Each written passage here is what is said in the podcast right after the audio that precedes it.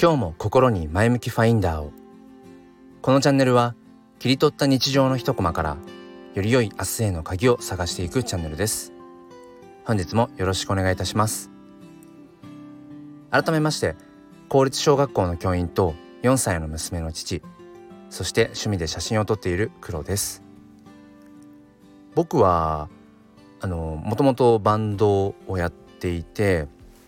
まあいろいろと音楽を聴くのがえー、まあ未だに、えー、好きなんですけれどもまあ自分で言うのもなんですが結構幅広いジャンルを聞くかなって思います。えー、例えば朝は、うん、ヒーリングミュージックだったりでまあ通勤の車の中で例えばちょっとこうノリのいいロックだとか、うんまあ、時にはスムースジャズとかでえっ、ー、とまあ帰宅してまあ、夕飯を食べる時なんかはあの、まあ、やっぱりジャズ系、あ、あのハワイアンとかも結構好きですね。うん、でまあ眠る前なんかはあのちょっとクラシカルななんかこうピアノの音色だったり、うん、なんかその時その時のシチュエーションに合わせて自分のね感情も含めてそれにこう合うようなうんまあ、曲調というか、うん、ジャンルを選ぶことが結構、まあ、趣味の一つ でもあったりします。であの、まあ、本題なんですけれども、うん、僕が結構その、まあ、いろんなジャンルのを聴くと言ってもその中でこうやっぱり特に好きなあのテンポだとか、うんまあ、ちょっと専門的というかね細かい話になるとその明るいカラッとした感じの曲調もあれば本当にあの悲しい曲。だあの蝶々。明るい曲がまあシンプルに言うと蝶々。長い蝶。で暗い曲を単純に言うと短調短い蝶なんていうのはまああの小学校とかでもねやるようなああいったニュアンスであのいろんな本当にうん曲調がありますよね。でその中で僕は割とあのちょっと切なげな要素が入っている曲の方が好きででさらに言うとテンポもちょっと早め？うん。だからこうそれがあの明るめかちょっと暗めかは別としてうん早歩きに近いというかちょっとこううん意気揚々と歩くぐらいのテンポっていうのかな、うん、伝わりますかね、うん、なんかそれぐらいが好きでうんで例えばそのねアーティストと言わ呼ばれるうん方々の好みなんかもなんだろうな、うん、やっぱりそういったちょっとだけこう影があるようなというのかミステリアスな要素があるというのか、まあ、あんまりゴリゴリのあのー、超超絶ミステリアスとか謎の集団的な 別にそういうものがあのツボなわけじゃないんですけどなんかどこかに憂いを帯びているというのかな。うん切なげな儚げななんかそういった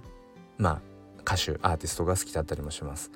で、まあ、これはまあ昔からなんですけどいわゆるその大衆というのかな一般受けするような人人というか、まあ、歌手アーティストよりもうーんまあなんとなくみんな知ってるけど、まあ、そこまであの例えばランキングなんかでそこまで上位には入んないみたいな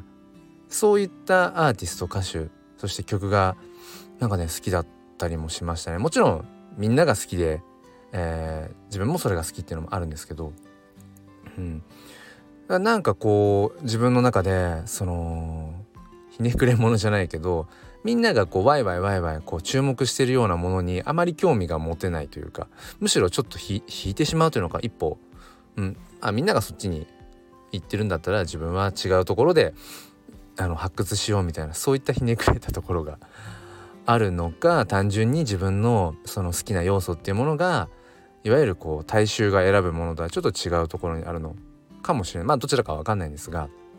うん、まあ、そういった音楽だけじゃなくても割と自分の好みとか心躍るものっていうのがいわゆる少数派マイノリティ的な感覚は持っていました。まあ、僕はあの HSP 気質があるなっていうふうに思っているのでまあまたそういったところももしかしたらあの関係があるのかなって時々思ったりもします。ただいわゆるみんなっていう人って本来存在しなくてだから大衆受けがいいとかその大衆っていうのも要はうーん平均値ですよねあれってね。うん、統計学的に言うと、まあ、いろんな要素を並べた中で特に、あのー、まあ、多い平均の、うん、あたりが、まあ、大衆とか、まあ、みんなってあの表現しているだけであってみんなっていう人はいないし大衆っていう人は誰もいないし。だからなんかある意味で共同幻想なのかもしれないなって。うん。だからそういう意味では一人一人好みが違うしある意味で一人一人が少数派マイノリティなのかもしれないし、まあ、一方で切り取り方によっては誰しもうんまあマイノリティの反対マジョリティなのかもしれない。なんてことをちょっと思いました。うん、なのでうんまあいわゆるそのみんなっていう言葉にね、えー、あやかってみんながこれを選ぶからとかみんながこういう方向だからっていうのじゃなくて、うん、まず自分自身が、うん、何が好きか何を選びたいか、えー、どこへ行きたいかどこに向かいたいかっていうやっぱりそこを大事にしていきたいななんていうふうに思いました何か参考になれば幸いですもう一つのチャンネルすっぴん哲学では毎週土日のいずれか朝5時半よりライブ配信という形で教育や子育てについて